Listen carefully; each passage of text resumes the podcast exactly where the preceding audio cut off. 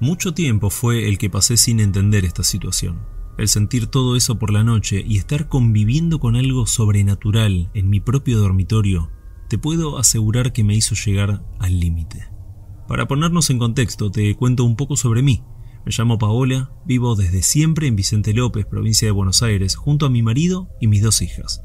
Lo que voy a contarte es al día de hoy que me hela la sangre, la pasé muy mal y me siento en parte un poco frustrada por no contarlo a todo el mundo. Mi marido prefiere mantenerlo mayormente en privado. Está seguro de que nadie lo va a tomar en serio. Yo no estoy para nada de acuerdo y me preocupa que esto le puede estar pasando tranquilamente a otra familia y te aseguro que es un verdadero infierno.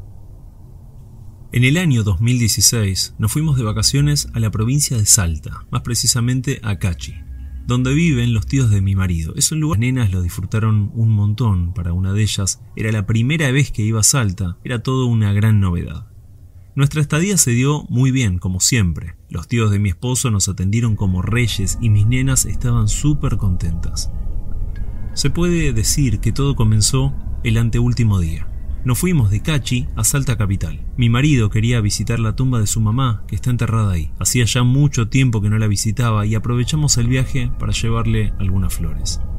Te cuento que mis nenas jamás habían entrado a un cementerio. Por lo tanto no tenían miedo en absoluto, ni la más chica, que en ese momento tenía 5, pero tampoco la más grande, con 12 años.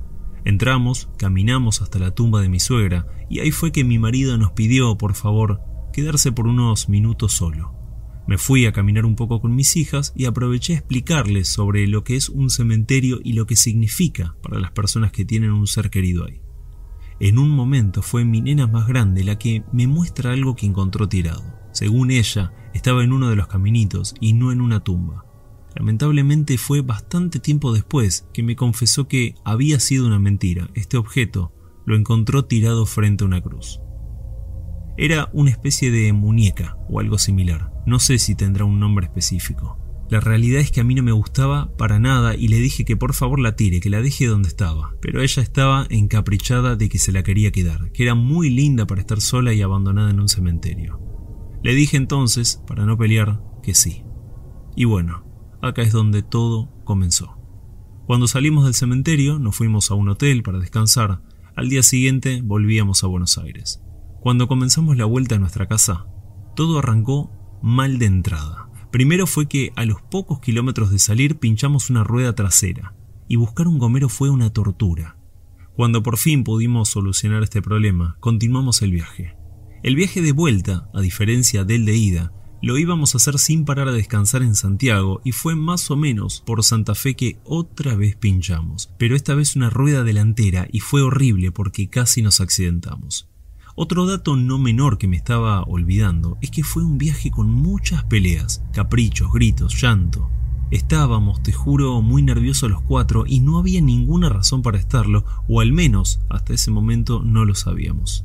Ya en casa, y después de unos días, fue que pasó lo primero, y fue algo inolvidable. Mi hija, la más grande, no había forma de que se despegue de ese muñeco. Pero lo que más me llamó la atención, ¿sabes qué fue? Lo alterada que estaba. Contestaba y discutía por todo y con todos. Ella no era así. Se peleaba con su hermanita muy seguido y fue en un momento, en una de estas tantas peleas, que le agarré esta muñeca o muñeco y le dije que me lo iba a quedar yo hasta que se porte como corresponde. No te puedo explicar la sensación espantosa que sentí ese día.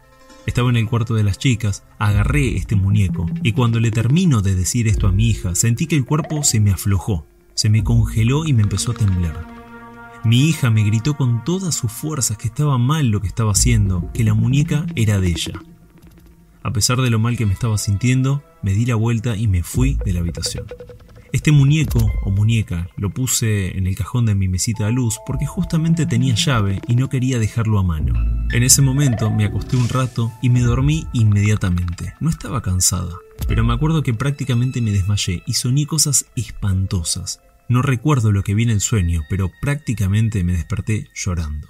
Desde esa misma noche y por muchísimas más en adelante comencé a sufrir algo que jamás me había pasado. Parálisis del sueño.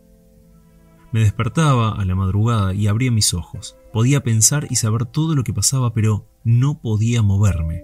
Las primeras veces no pasó nada, pero luego, y fue muy de a poco, comencé a sentir cosas que no se las deseo a nadie.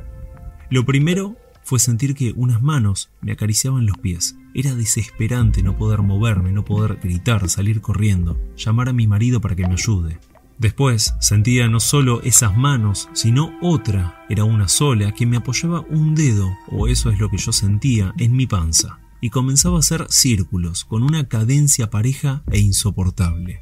Lo más impresionante y traumático de esto que estaba viviendo es lo real que era. Sentía esas manos en mis pies y ese dedo trazando círculos en mi panza. No sé el tiempo que duraba esto, pero para mí era una eternidad. Una amiga a la que le conté esto que me estaba pasando me dijo que cuando pasa tenés que rezar un Padre Nuestro o un Ave María, o simplemente pensar directamente en Dios, y se termina. Lo hacía, te juro que lo hacía, y creo durante muchos minutos, pero parecía que esto se terminaba cuando quería y no cuando yo me quería librar. Estos episodios se daban cada vez más seguidos y jamás imaginé que el causante de todo esto era ese muñeco. Quiero aclarar que mi hija, más o menos a la semana sin tener este objeto, prácticamente se olvidó de él y ya no preguntaba siquiera dónde estaba, parecía como si nunca lo hubiese tenido. Eso me resultó muy raro. Pero a pesar de esto, yo lo mantenía en la mesita de luz porque tenía miedo de tirarlo y que me lo pida. En la casa, las peleas llegaron a ser algo común. Todos discutíamos por cualquier cosa. Antes del viaje vivíamos súper bien. No te digo que éramos la familia perfecta, pero éramos felices. Nos hacíamos chistes, nos reíamos, mirábamos películas juntos cada tanto, lo que hace cualquier familia. Todo eso había quedado atrás, pero intentamos mejorar. Una tarde jugamos al juego de la oca, ya que siempre nos gustaba jugarlo, y no duramos creo 15 minutos hasta que mi esposo fue el que se enojó de tal forma que tiró todo el tablero al piso y se fue a acostar. La casa estaba mal, el ambiente estaba mal, nosotros como familia estábamos mal, pero nadie pensaba el por qué habíamos cambiado tanto y en tan poco tiempo. Unos cuantos meses después, comenzaron a ponerse peores estos episodios de parálisis. Una noche, estas manos me agarraron los pies muy, muy fuerte y comenzaron a tirar. Pude sentir cómo me deslizaba por la sábana y en un momento otra mano es la que me toma por el cuello y me aprieta de tal forma que no me dejaba respirar. Estaba desesperada, estaba rezando y no dejaba de pensar en Dios, de intentar entender por qué me pasaba esto. Estaba tomando para ese entonces pastillas para dormir, así y todo, esta fuerza o lo que fuese, me despertaba sin problemas. Cuando por fin me dejaban, no sé si es la palabra adecuada, quedaba inmóvil y sin poder moverme por unos cuantos minutos más y poco a poco me incorporaba en la cama. Ya no despertaba a mi marido para contarle, simplemente me quedaba llorando sentada en la cama. Al menos tres a cinco veces por semana me pasaba esto. Fui al médico, me hice muchos estudios y salían perfecto. Opté entonces por comenzar terapia con un psicólogo. Mi marido también lo hizo por su cuenta para intentar controlar de alguna forma el tema de las peleas en casa. Ambos nos habíamos dado cuenta de que algo pasaba, no éramos los mismos de siempre.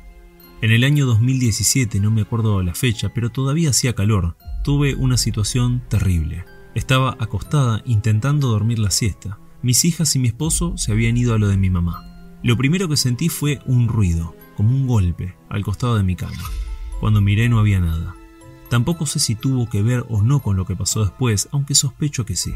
Pasado unos minutos, creo, me pude dormir, pero no por mucho. Me desperté muy sobresaltada cuando alguien o algo, era una voz femenina un poco gruesa, me gritó literalmente en mi oído derecho. Sentí el aire e incluso creo, hasta el aliento de quien lo hizo. Fue un grito que no puedo explicarte lo terrorífico que fue. Prácticamente salté de la cama y me fui para el otro costado. En la habitación no había nadie, estaba sola. Pero puedo jurar que esto lo sentí, lo escuché. Algo lo había hecho. Esa misma tarde mi amiga de toda una vida, Alejandra, vino a casa de visita. Ella sabía por lo que estaba pasando y aprovechó a darse una vuelta ya que íbamos a estar solas. Le conté con lujo de detalles todo lo que pasó y me sugirió ir a ver a una persona, una conocida de ella, que es medium y conoce sobre todos estos temas paranormales. Primero le dije que no, porque honestamente no creía en estas personas, ni en la magia, ni en tarot, videntes, etc. Esa noche, después de otro episodio de parálisis, no lo aguanté más. Y al día siguiente le pedí por favor que me lleve a verla. Tres o cuatro días más tarde fuimos. Me llevó ella hasta la casa de esta mujer en Munro. Nos recibió muy amablemente y nos sentamos para charlar sobre lo que pasaba. Alejandra más o menos la había puesto al tanto, pero ella de todas formas quería saberlo por mi boca. Cuando terminé de contarle, me tomó ambas manos y me pidió que cierre los ojos. Minutos más tarde, no sé qué vio, cómo lo supo o cómo hizo, pero lo primero que me dijo fue que tengo algo cerca que me está ahogando. Luego me hizo un ritual de limpieza o algo similar, creo yo, y volví a casa. En ese momento no comprendí a qué se refería. Al llegar a casa noté por primera vez algo. No fue hasta entrar que me empecé a sentir mal otra vez. Afuera estaba bien y dentro me sentía cansada, con dolor o malestar en todo el cuerpo y me faltaba el aire. Y no solo eso, aún me sentí peor al entrar en mi dormitorio. Fue en ese preciso momento que lo primero que se me vino a la cabeza fue esa muñeca que mi hija encontró en el cementerio. Ahora tenía la seguridad de que eso era el causante de todo el mal que estaba en la casa. Abrí el cajón, la agarré, me fui hasta el jardín y la tiré en un costado contra las plantas. Luego llamé a Alejandra y le pedí por favor ver nuevamente a esta señora. Al día siguiente le mostré la foto que estás viendo. Esa es la primera y la última foto que tuve de esta muñeca. Ella escuchó todo y no tuvo dudas de que era la causante de todos los males en mi casa. Me explicó algunas cosas que no entendí, pero básicamente era un trabajo de brujería o vudú. No para nosotros, pero lamentablemente interferimos al tomarlo y guardar el objeto. Esa misma tarde, al llegar, envolví en un trapo blanco esta muñeca, la até con un hilo y la tuve que enterrar cerca de donde el agua corra. De más está decir que me fui cerca de casa y la enterré pegada al río de la Plata, donde espero nadie la encuentre jamás. Desde esa noche, mi casa fue como que se descomprimió, se refrescó. Se sentía otra vez en paz. La relación de la familia igualmente tardó bastante en recomponerse, no te lo voy a negar. Nos manteníamos distantes, sin ninguna razón, como si nos tuviéramos rencor por algo. Los episodios de parálisis lamentablemente no se terminaron. Al día de hoy me pasan, pero muchísimo más espaciados y son más sutiles. Prácticamente me despierto sin poder moverme, pero ya no siento nada más fuera de mi cuerpo. Me da una tranquilidad enorme no sentir esas manos en mis pies, panza y cuello. Era algo terrorífico. No tengo la menor idea de qué fue lo que mi hija encontró y cuál era el fin de esa muñeca. Estoy segura de que no era algo bueno, y te pido a vos, que estás escuchando esto, que jamás agarres nada de un cementerio, porque te aseguro que estar durmiendo tranquilamente y sentir que dos manos te agarran de los pies es lo peor que vas a sentir en tu vida.